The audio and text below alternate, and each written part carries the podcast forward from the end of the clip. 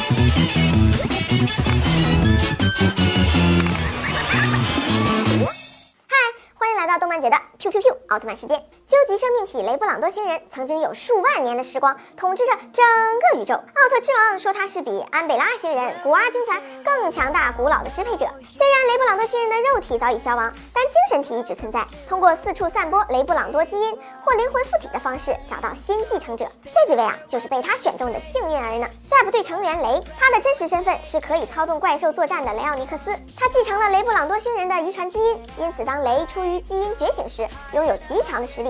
可以操纵强大的怪兽为他作战，最多能同时操作三头怪兽进行战斗。凯特，她是雷的姐姐，和雷一样带有雷布朗多基因，曾在波利斯行星上为了让雷觉醒而牺牲了自己。之后在哈马行星上的格斗中，以精神体的形式登场，帮助雷等人。格朗迪，这位号称是史上最强的雷奥尼克斯，曾与雷三次交手，险些让雷丧命。在雷与暗黑铠甲的最终决战时，格朗迪伸出援手，与雷等人一同战胜了他。贝利亚。